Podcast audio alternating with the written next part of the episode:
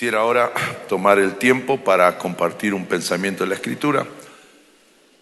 Con esta palabra voy a cerrar esta especie de miniserie de tres prédicas, de tres sermones, primer servicio, segundo servicio, tercer servicio. Y para eso quiero invitarles que puedan abrir sus Biblias en Nehemías capítulo 3, versículo 16. Nehemías en el capítulo 3, por favor, voy a leer el versículo 16.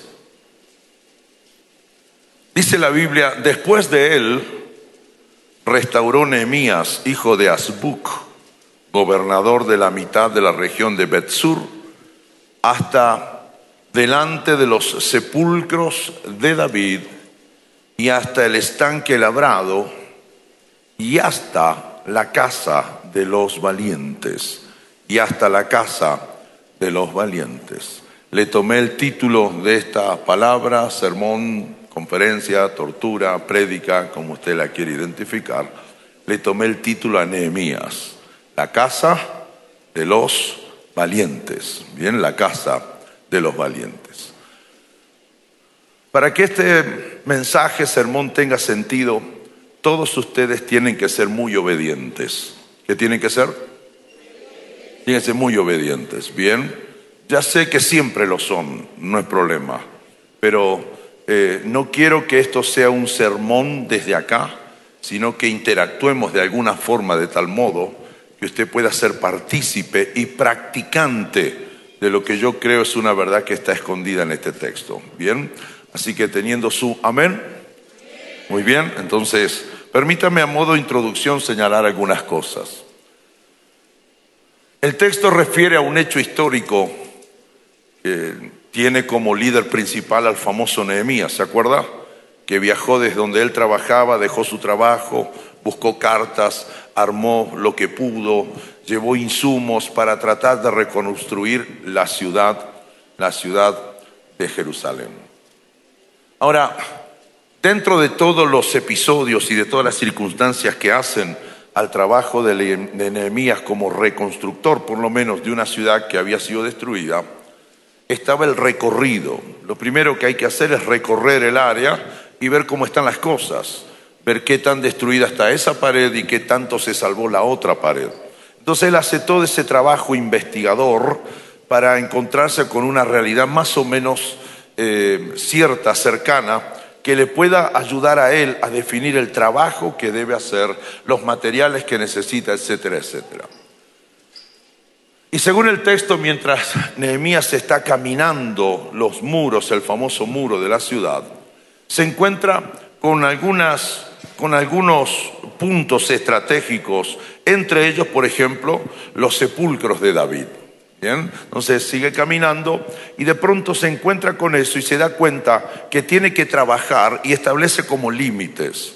Y los límites, dentro de todos los límites que no viene al caso citar, aparecen los sepulcros de David, el estanque que había sido fabricado, construido, labrado, y curiosamente aparece este, la casa de los valientes. Bien, la casa de los valientes. Y esto me llamó la atención porque dice que es la casa de los valientes. De hecho, tanto me interesó que este es uno de nuestros lemas hoy en nuestro ministerio, una casa de valientes. Pero quiero introducir el asunto y que vayamos tranquilos pensando qué es lo que el Señor quiere decirnos en esta, en esta tarde. Una casa, digan casa, una casa es un lugar para, para habitar, para vivir. Estoy tremendo con mis descubrimientos, ¿no? Una casa no es para tener, una casa es para vivir. Por lo menos la casita que tengo yo con mi esposa es una casa para vivir. Si tuviéramos la bendición de tener dos, tres, cuatro casas, bueno, será que nos habremos capitalizado y obtendremos una renta, pero no lo tendremos allí por lo general para cualquier cosa. Si es una casa, siempre decimos cocina, comedor, sala diaria, dos habitaciones, patio, porque una casa, enseguida que pensamos en ella, pensamos en que es un lugar para vivir, es un lugar para, para habitar. Ahora, sin importar Creo que estoy también hablando en nombre de ustedes, sin importar cómo es la casa, sin importar lo que le falta a la casa, sin importar que mi casa no tenga lo que tiene, no tiene, perdón, lo que otra casa tiene. Hemos estado con la pastora Cristina en unas casas increíbles, ¿bien? Unos baños que hasta a mí me da vergüenza entrar, digo, es como, es como ofender esa construcción. Qué belleza de casas, ¿bien? Entramos en otra que nos pusieron en la punta ya, como a como a 80 metros allá lejos. Entonces, es una casa para vivir. Ciertamente no es así nuestra casa. Nuestra casa es chiquita, ¿bien? Las habitaciones están todas muy juntitas, el pasillo es medio angosto. Y de hecho, ahora que han crecido todos los salvajes de nuestros hijos, cuando nos reunimos todos en nuestra casa, es una de chocar con uno. Bien, por poco poner un semáforo ahí, porque es pequeña.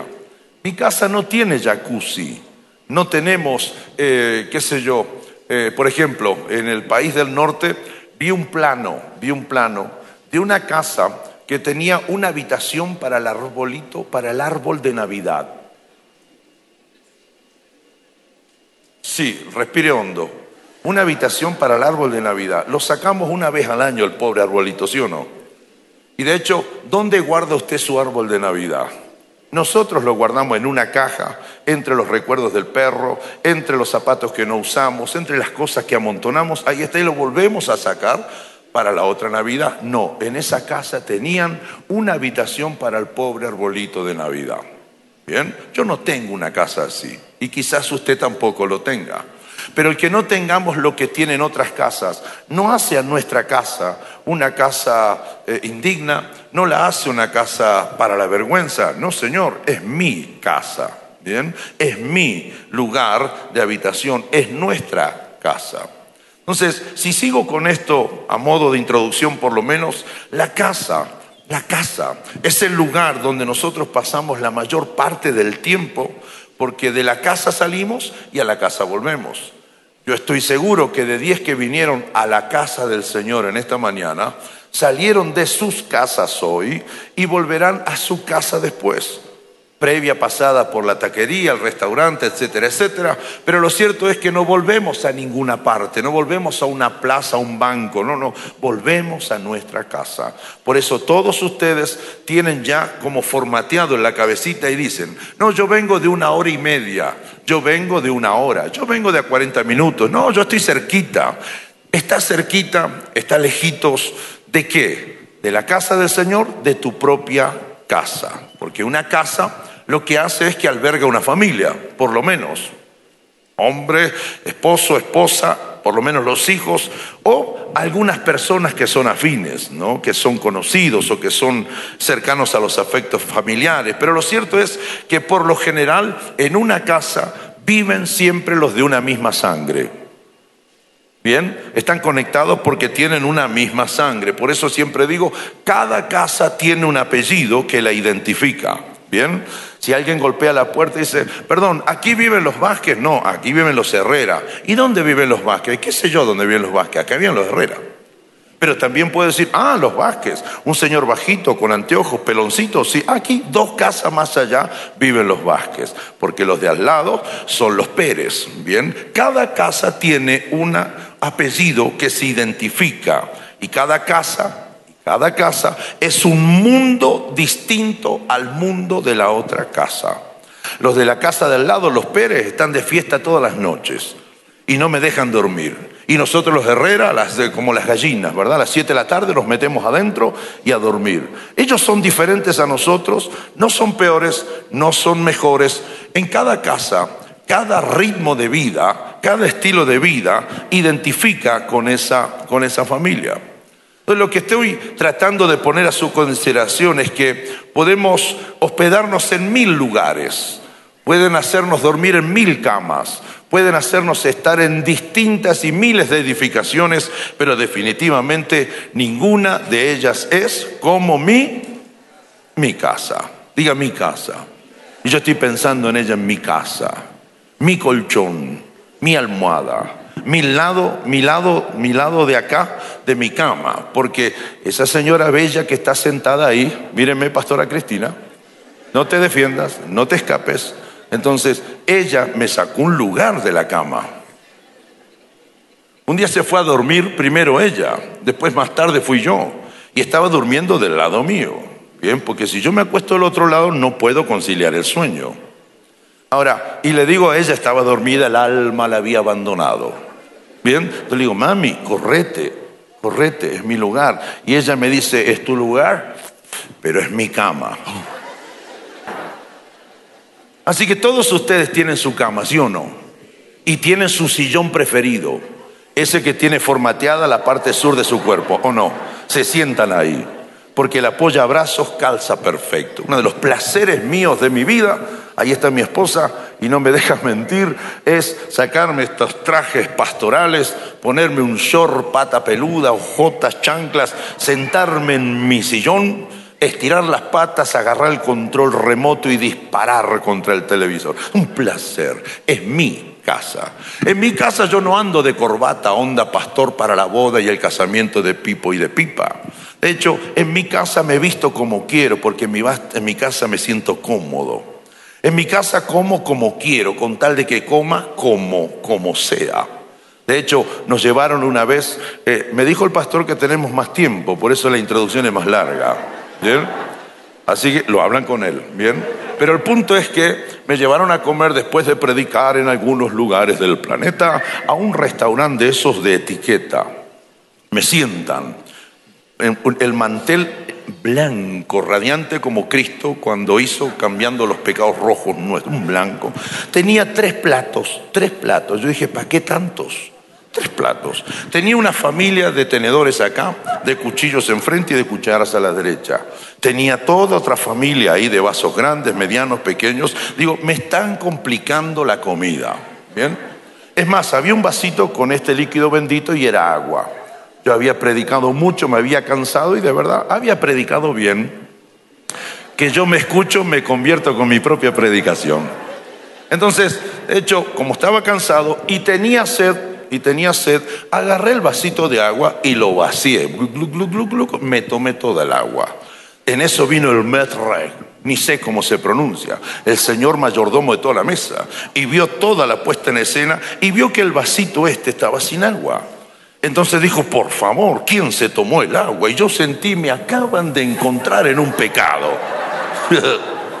¿Quién se tomó el agua? Y yo como Adán cuando lo pescó Dios, digo, perdón, yo tenía sed y me lo tomé. Y él dice, no vuelva a hacer eso. Eso es para enjuagarse los dedos. Después nos traen la comida. ¿Puedo seguir? Después nos traen la comida. Y me ponen un plato allí. Yo dije, esto es comida para canarios, para pajaritos.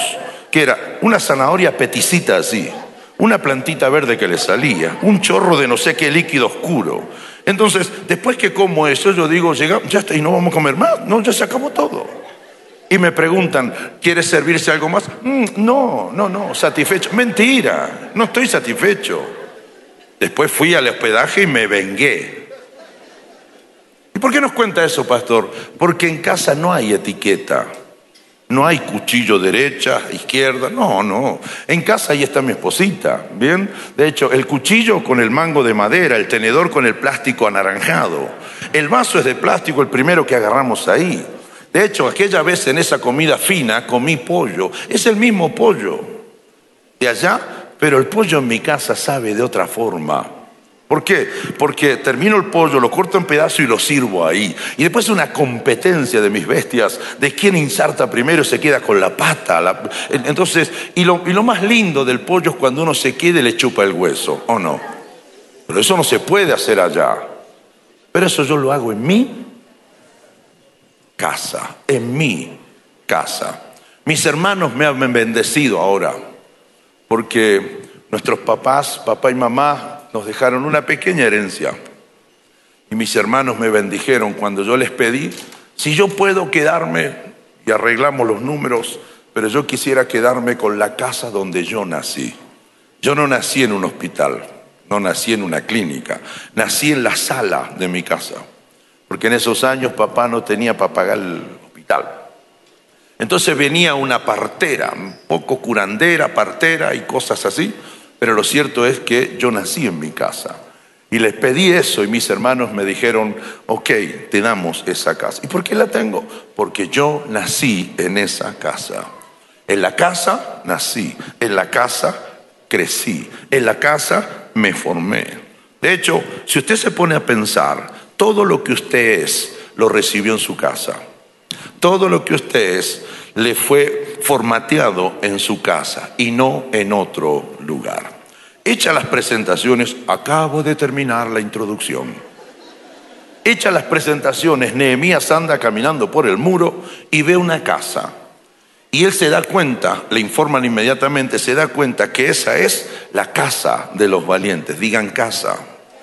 Ustedes vinieron esta mañana a la casa del Señor, pero esta casa del Señor tiene un apellido. Bien, tiene un cartel afuera que dice Mundo de Fe Norte. En esta casa hay un papá y una mamá espirituales, bien, que son don Ernesto y doña Sandra Ramírez. En esta casa es una casa espiritual que tiene que ser edificada. Esta casa, mis queridos hermanos, no solo es un culto, no solo son programas, esta casa no solo son eh, alabanza, adoración o ministerio, esta es la casa donde usted nació. Y si usted no nació aquí, esta es la casa que usted adoptó. Esta es la casa espiritual donde usted vive, donde usted crece y donde usted se identifica como tal. Todos ustedes cuando le han preguntado, ¿usted es cristiano? Sí. Ah, ¿va a una iglesia? Sí. ¿Cuál? Y usted no dice cualquiera, sino que dice mundo de fe norte. ¿Verdad que sí? No me asusten, digan amén. Entonces, el punto cuál es? Que como este es su casa espiritual, es inconveniente que usted ande, eh, que usted quiera vivir cambiando de casas. No se puede hacer eso. Ahora, si usted va a mi casa por los próximos 30, 40 o 50 años, va a descubrir que siempre me va a encontrar allí, en mi casa. No me habré cambiado de casa. ¿Por qué? Porque yo soy, yo soy la casa donde vivo. Yo soy Arnoldo Herrera, aunque no soy mi papá. Yo soy Noemí Pereira de Herrera, aunque yo no soy mi mamá. Yo soy mi familia, yo soy el lugar donde yo nací. Entonces, si yo entiendo esto, mi casa me define a mí como persona. Mi casa me define a mí como, con la identidad que yo tengo. Las costumbres con las que yo saldré a construir mi propia casa me fueron formateadas y entregaron en mi casa y entregadas en mi casa, en mi casa de origen. Así que si yo viniera y aquí va la pregunta, si yo viniera los próximos 10 años a esta casa espiritual, te pregunto, ¿usted seguiría aquí? Si yo viniera el próximo cinco meses, ¿usted seguiría aquí? ¿Estarías en otra casa? Y si fuera ese el caso, ¿por qué estarías en otra casa espiritual? Quizás por estudio, porque la universidad está para allá. Quizás por trabajo, porque tu trabajo te transfirió a otro lugar. Quizás porque el Señor te habló inequívocamente y lo hablaste con tus padres espirituales, porque el Señor te envía a ministrar a otro lugar. Pero ciertamente jamás deberías estar en otra casa espiritual por alguna clase de diferencia que tengas con el hermano Pepe, la hermana Pipa, con tu pastor con tu pastora, jamás. Porque si por una diferencia te vas de la casa, es lo mismo que decir que siendo hijo de tu papá en tu casa literal, cuando tu papá te dijo a las 10 de la noche, no a las 11 tuviste diferencia, entonces te fuiste de la casa. En ese sentido, la casa espiritual la conformamos todos y cada uno de nosotros. Así que en el muro a reconstruir por Nehemías, había una casa que era conocida, famosa casa, conocida como la casa de los valientes. Bien, la casa de los valientes. Estoy resistiéndome a hacer más exégesis solo de este título, de esta frase. Porque por algo es la casa de los valientes, no de la de los cobardes, no la del bar, no la de Ventadé, no, es la casa de los valientes. Es la casa donde habitaban otrora, en otros años, los famosos valientes de David ahí ellos se reunían. Ahora, el texto nos muestra algo así bien crudo, que puede llegar a ser como una, especie de contradicción, y no está mal que así fuera, lo está expresando, lo está reconociendo. ¿En qué sentido? En este. Se sigue llamando la casa de los valientes, pero los valientes no están en la casa. La casa está en ruinas, la casa está deshabitada, la casa se sigue llamando los valientes. Es decir, quedó permanente en la historia que mientras vivieron allí se reunieron los famosos valientes de David. Hoy es una ruina, hoy está vacía, hoy no hay valientes adentro de ella, pero su cartel bien grande afuera sigue diciendo, esta es, no es esta fue, esta es la casa de los valientes. Y sobre valentía quiero hablarle en los próximos minutos, es la casa de los valientes. De hecho, valentía o valiente del latín valentis traduce como fuerte, robusto, uno que no tiene miedo. Por eso valentía siempre está asociada al heroísmo, siempre está asociada al valor, siempre está asociada a la decisión de jugarse por su vida. Por eso, así las cosas, si el héroe, si el héroe es cobarde, entonces no es héroe no tiene derecho a estar en esa casa. En esencia entonces el valiente es uno que ha logrado vencer sus propios miedos, sus propias dudas y por eso actúa ahora con decisión y con firmeza. Así entonces, por lo general, los gestos de valentía se demuestran en los grandes actos, en las grandes guerras, en las grandes catástrofes, en pequeños actos. Siempre hay alguien que se diferencia de los demás, porque mientras todos miran, mientras se ahoga alguien, este por valentía se lanza al agua a rescatarlo. Mientras muchos ven de abajo a alguien que quiere quitarse su vida, el valiente sube y pasa de balcón a balcón para tratar de salvarle la vida. Si usted está entendiendo esta palabra, lo cierto entonces es que esta es una casa también, esta Mundo de Fe Norte es también una casa de valientes y espero no estar equivocándome con esta afirmación. Porque el valiente, damas y caballeros, saca fuerzas de donde la gente común y corriente dice que ya no encuentra. El valiente por alguna razón encuentra fuerzas que parece que no tiene y de hecho marca la diferencia respecto de otras personas. El valiente cree que siempre le quedará una reserva pequeña de fuerza para seguir luchando. Por eso escuche esto. Por eso los cobardes mueren mientras escapan y los valientes mueren de pie en el último lugar donde presentaron batalla.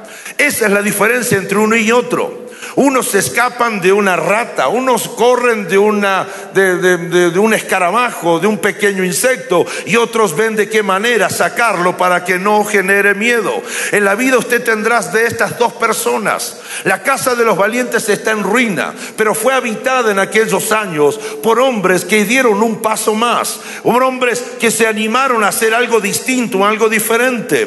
Por eso valentía, señoras y señores, es una virtud del ser humano para llevar adelante una iniciativa a pesar de las dificultades y de los impedimentos.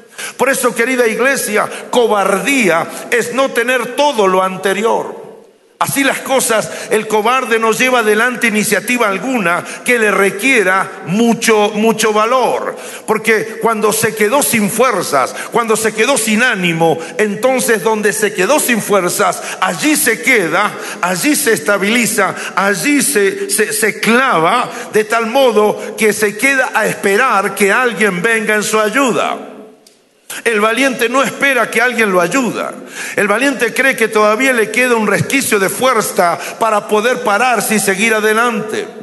De hecho, el cobarde no tiene grandes historias para contar, solo cuenta cómo ha huido, cómo ha escapado antes de que comiencen los problemas. Por eso todo cobarde es una persona calculadora. Él sabe que le va a doler, entonces desaparece. Él sabe que va a ser difícil, entonces se queda en casa. Pero de hecho, el valiente es diferente. El valiente sabe que saldrá herido. El valiente asume que algún balazo vendrá para él. Sabe que no será fácil. Y de hecho, cuando es herido, el valiente ya llevó su propia reserva de alcohol, de desinfectante, de antihigienizante, llevó sus propias vendas y se venda y se cura a sí mismo. Ese es un valiente. De hecho, quien es cobarde aún no ha vencido ni sus propios miedos. Aún el valiente tratando de vencer sus propios miedos, lo cierto es que se pone de pie y enfrenta la circunstancia difícil. Señoras y señores, No hay un cobarde en la historia humana que haya sido un héroe.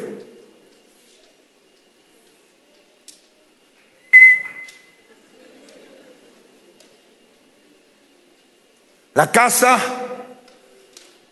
de los valientes. Los valientes de David. En Primera de Crónicas 11, 10 al 47, 17 al 19, se presenta una tanda de esos valientes. Son valientes de David que dan hacia su rey un servicio arriesgado, leal y desinteresado. David deseó entonces y dijo, ¿quién me diera de beber de las aguas del pozo de Belén que está a la puerta? Y aquellos tres rompieron por el campamento de los filisteos y sacaron agua del pozo de Belén que está a la puerta. La tomaron, la trajeron a David, mas David no la quiso beber, sino que la derramó para Jehová, diciendo, guárdeme mi Dios de hacer esto. Había yo de beber la sangre y la vida de estos varones que con peligro de sus vidas la han traído. Y no la quiso beber. Esto hicieron aquellos tres, aquellos tres valientes. Aquí promediando esta palabra, por favor. Estos eran hombres que caminaban al lado de David, pero también caminaban permanentemente al borde de sus propios riesgos. Estos tres valientes, ellos podían perder algo, pero también podían perderlo todo. Estaban posicionados en un nivel de convicción y de decisión realmente ejemplares.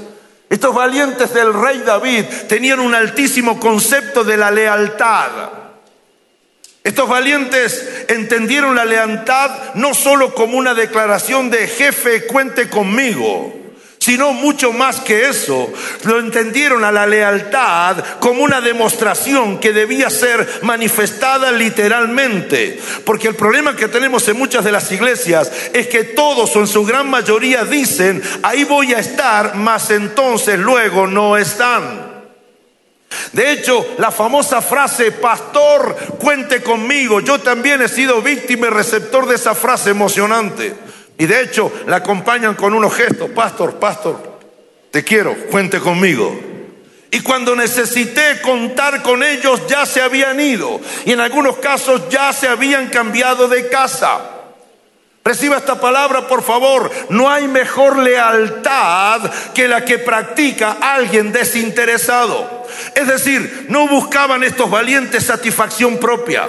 Lo que ellos buscaban era la forma de satisfacer la necesidad del otro. ¿Quién era el otro? Su propio rey. Por eso fueron por agua. Por eso se arriesgaron entrando en tierras filisteas. Porque eran valientes, pero su valentía no era mal direccionada. Ellos fueron valientes porque ellos querían honrar una necesidad de su rey. Otro tema aparte será que un día discutamos si valía la pena morir por traerle un litro de agua al rey. De hecho, desde el punto de vista de la lógica, no valía la pena. Pero lo que tengo que resaltar es la actitud de estos tres valientes. Mi rey quiere agua, doy mi vida para traerle agua. El Salmo 23 dice, Jehová es mi pastor, nada me faltará. ¿Están aquí? No dice Jehová es el pastor, sino mi pastor. Entre el él y el mí hay una distancia gigantesca. Usted jamás hará algo por el pastor, jamás harás algo por la pastora. Sí harás algo por mi pastor, sí harás algo por mi pastora, porque es, mi es, es un sentido de pertenencia. Yo no hago cosas por el papá, yo hice cosas por mi papá. Yo no hice cosas por las mamás, hice cosas por mi mamá. Yo no he hecho cosas por las esposas, hago cosas por mi esposa. Yo no hago cosas y bien de cosas por los hijos. No, no, no, yo hago cosas por mis hijos. Si alguien está entendiendo esta palabra, los, de la casa de los valientes de David tenían esta particularidad, un sentido de lealtad que lo dio la convivencia de estar cerca de su rey. Estoy animando a los valientes de la casa de Mundo de Fenorte que dejen de mirar al pastor como el pastor o la pastora, que trabajes duro para que sea mi, mi, mi pastor, mi pastora, porque cuando eso ocurra, el mínimo deseo de ellos, ciertamente usted buscará satisfacerlo. No estamos hablando de dictaduras, no estamos hablando de una secta, estamos hablando de una familia. Porque cuando mi hijo tiene una necesidad, mire, me, tenga que vender la córnea, entrego una oreja y cuatro dedos de la pata izquierda, ciertamente lo voy a hacer, porque no son extraños, son míos, están en mi casa, son mi casa, son mis hijos. Necesitamos entender esto aquí. Al lado suyo hay otro valiente, detrás suyo hay otra valiente. Está lleno de valientes esta casa, pero la valentía de expresarse en estos gestos desinteresados, que cuando haya una necesidad de alguien de la casa, sea mi, mi compañero de batalla, mi compañero de trinchera, mi pastor, mi pastora, mi líder, hacer algo con intrepidez para ayudar a cubrir su necesidad. No me interesa No me interesa algo de Cristina, me interesa ella. Por eso busco todas las maneras de llenar sus necesidades. Que no te interese algo de Cristo, sino todo lo que es Cristo. Que no le interese solo algo de sus pastores, sino todo lo que sus pastores son y representan. Habían otros valientes más, recta final. En Primera de Crónicas 12:32 se habla de los hijos de Isaacar 200 principales entendidos en los tiempos que sabían lo que Israel debía hacer, cuyo dicho seguían todos sus hermanos, valientes entendidos en los tiempos. Un grupo de los que estaban en esa casa con David poseían la habilidad de saber leer los tiempos, es decir, las circunstancias, mucho más cuando las circunstancias eran complicadas. Estos hombres tenían una lectura de los acontecimientos que rodeaban al pueblo de Israel, que los convertía en el GPS del ejército de Israel. De tal modo que antes de hacer nada, el rey decía, preguntémosle a ellos. Ellos no eran el rey, el rey era David, pero ellos tenían esta capacidad de leer los tiempos, de dar el consejo exacto. Ellos eran la consulta obligada. Eran un grupo de élite, así como bravos con la espada, también sabios con sus consejos y decisiones. Créame que aún los pastores en ciertos momentos llegamos a este punto para decir, no sé qué deberíamos hacer ahora. Preguntémosle a, a, a, a, Dije, ¿dónde andabas? Una más, en Primera de Crónicas 12:33,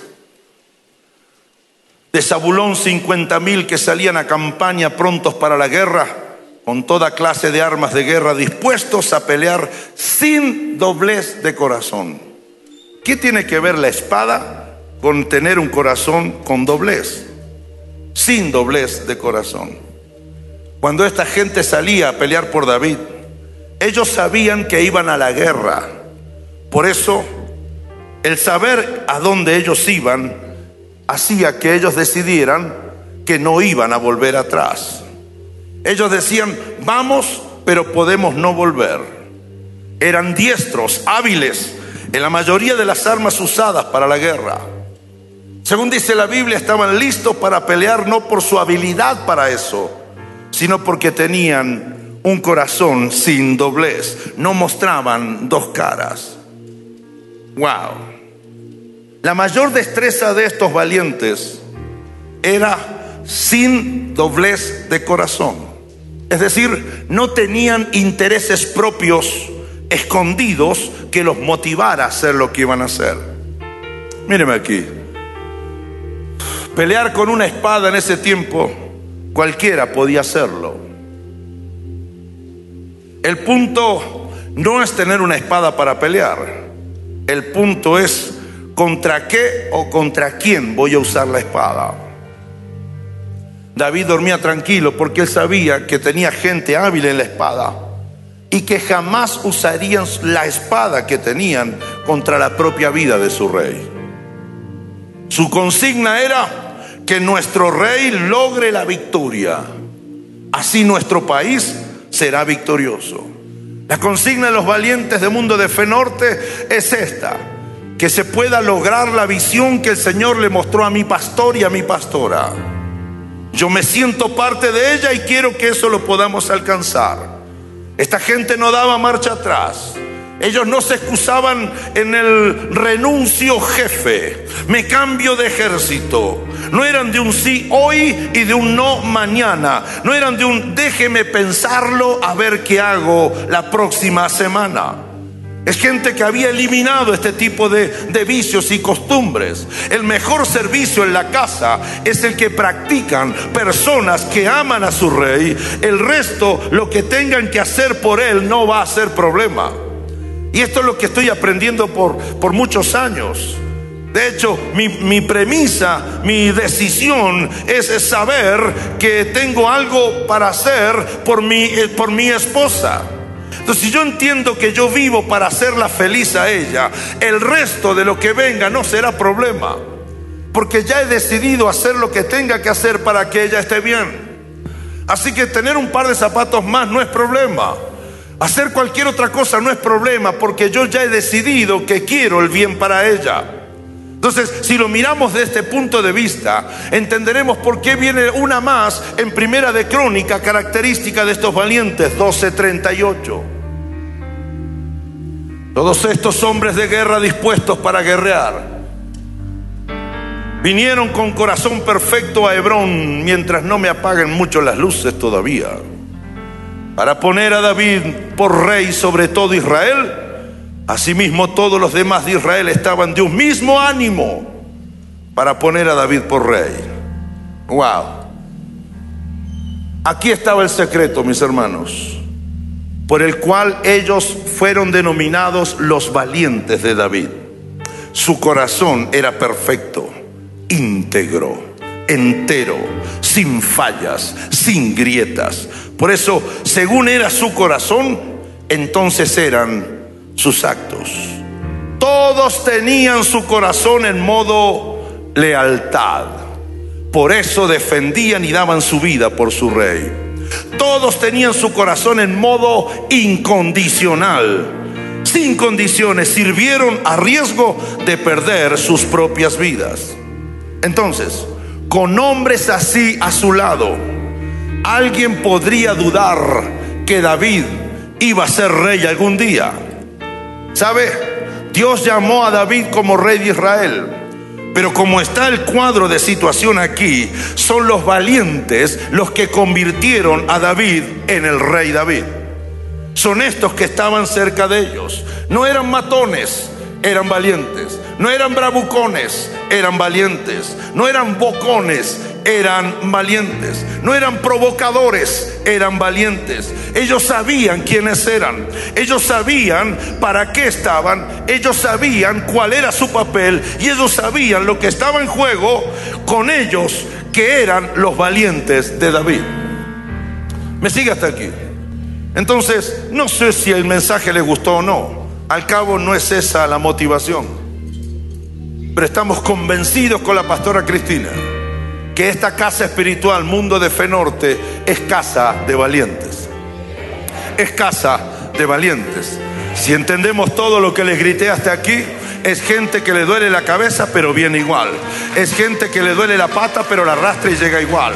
Es gente que cae pero se vuelve a levantar. Es gente que aprecia a sus pastores con sinceridad ni malas intenciones.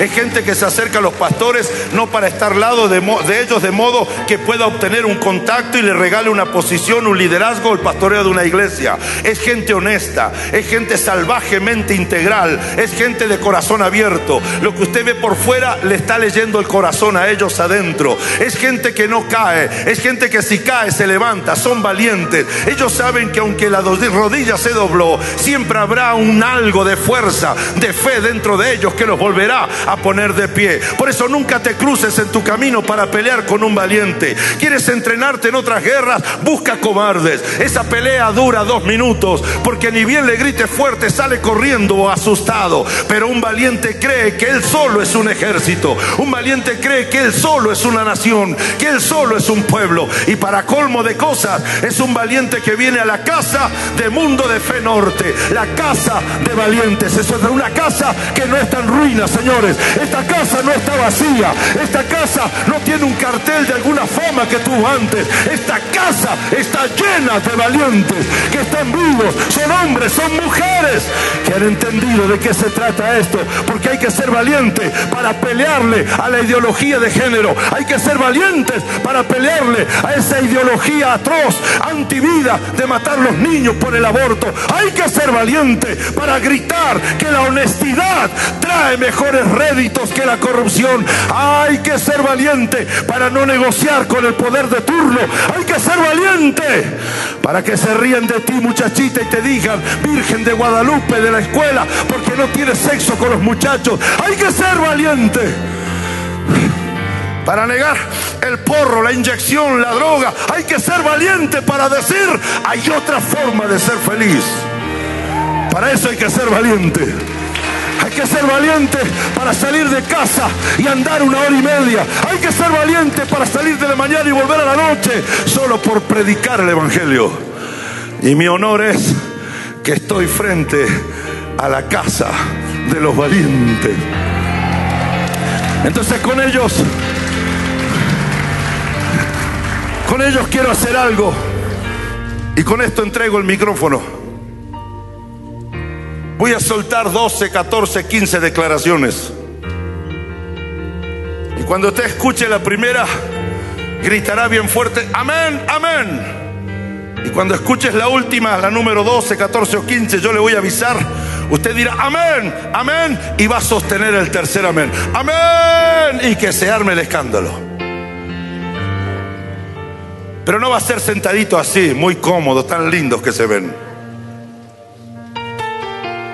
Música, música de chachán, chachán. Dígale a su esposo, esposa, dame mi medio metro. Medio metro. Más, más. Medio metro. Todos abran las patas. Ahí. Ahí. Todos la cabeza para adelante. Todos ojos bien abiertos. No, no me están, veo algunos. Si quieren, siéntese, cruce de pierna.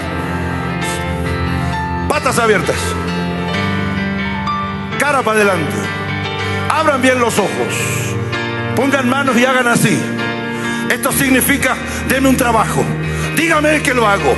Dígame que voy. Dígame a dónde que lo hago.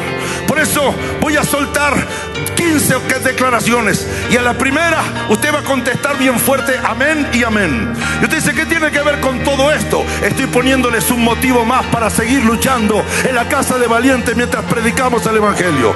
A la cuenta de tres, quiero que practiques y digas amén, amén, bien fuerte. Uno, dos, cuenta de tres quiero que practiques y digas, cuando yo termine, digas amén tres veces y el tercer amén lo alarga. Bien, uno, dos, tres.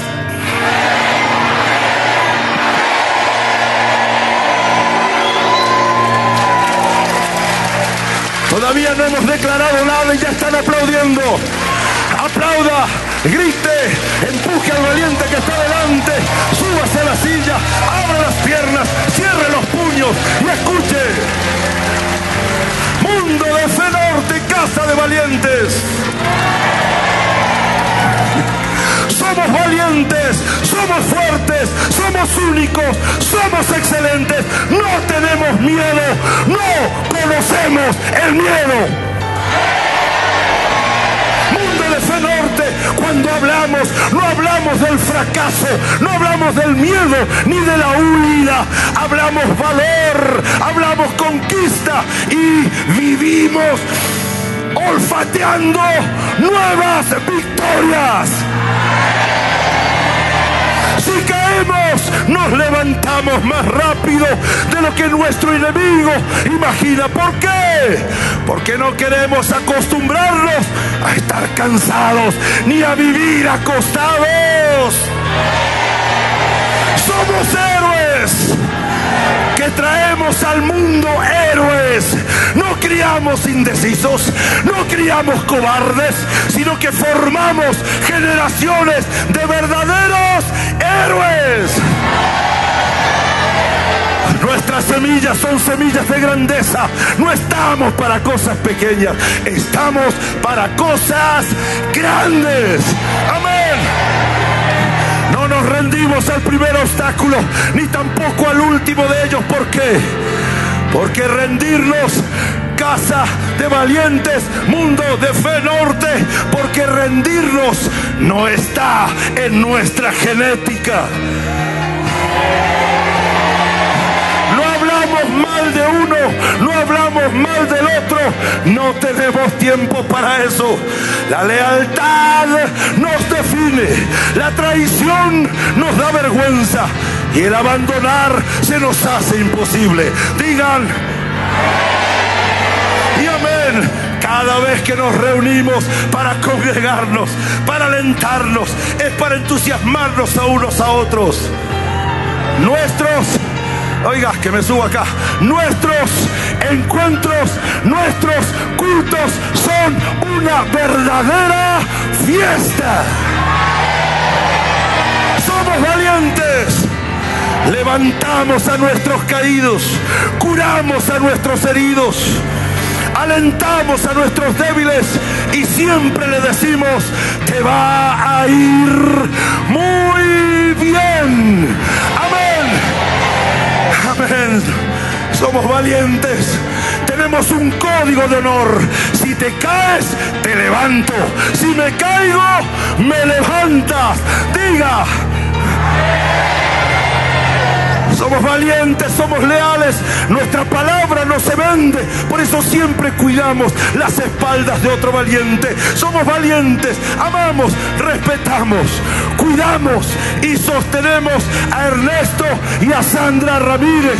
Ellos son nuestros pastores. Ay, casa de valiente, mundo de fe norte. Vuelva ahora a decir amén. Somos valientes. Amamos al pastor y la pastora. Respetamos al pastor y la pastora. Cuidamos y sostenemos a Ernesto. Qué lindo nombre. A Sandra. Qué lindo nombre. Ramírez. Ellos son mis pastores. Grite amén.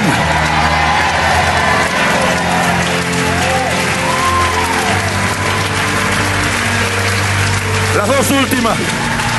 Somos valientes. Somos valientes. Somos valientes. Honramos y glorificamos a Dios por permitirnos parte de la casa que lleva nuestros propios nombres. Dígame. Dígame. Y me voy con la última. Somos mundo de fe norte Mundo de Fe Norte, Casa de Valientes, es mi casa, es mi casa, es mi casa de valientes. Tres amén, amén.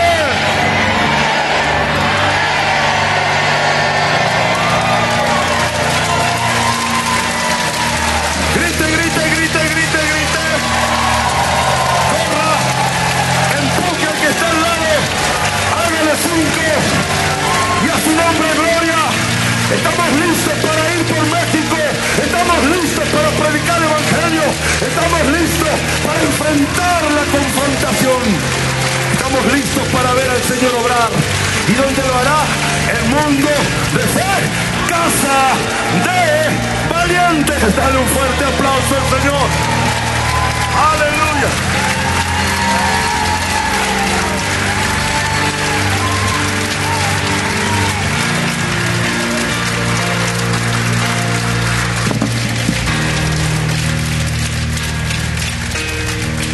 Dios, amén. Ahora un fuerte aplauso al Señor. Amén.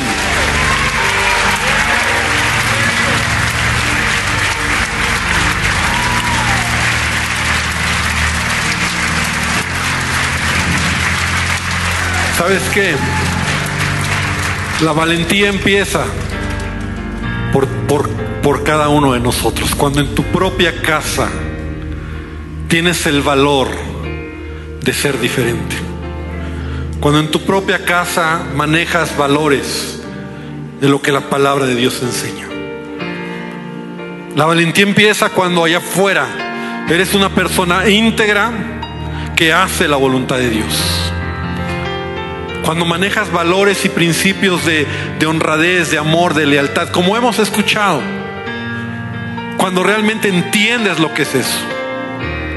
Creo que tenemos que renovar nuestra mente, ¿sabes? Yo estaba viendo al, al, pastor deshacerse con esto y creo que tenemos que renovar nuestra mente.